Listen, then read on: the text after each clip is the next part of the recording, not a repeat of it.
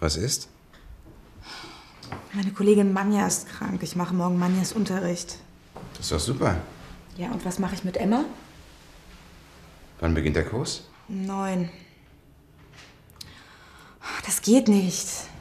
Wann arbeitest du morgen? Ich arbeite morgen von 8 bis 12. Und nach dem Mittagessen habe ich Volleyballtraining und das Training ist von 2 bis 4. Und du, Navin, wann hast du morgen Uni?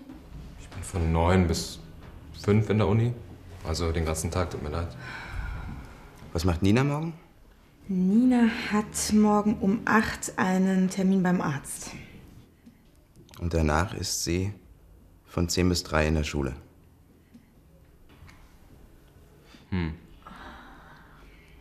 Es gibt keine Lösung. Ich rufe Manja an. Wir sagen den Unterricht ab. Äh, Nico ist doch da.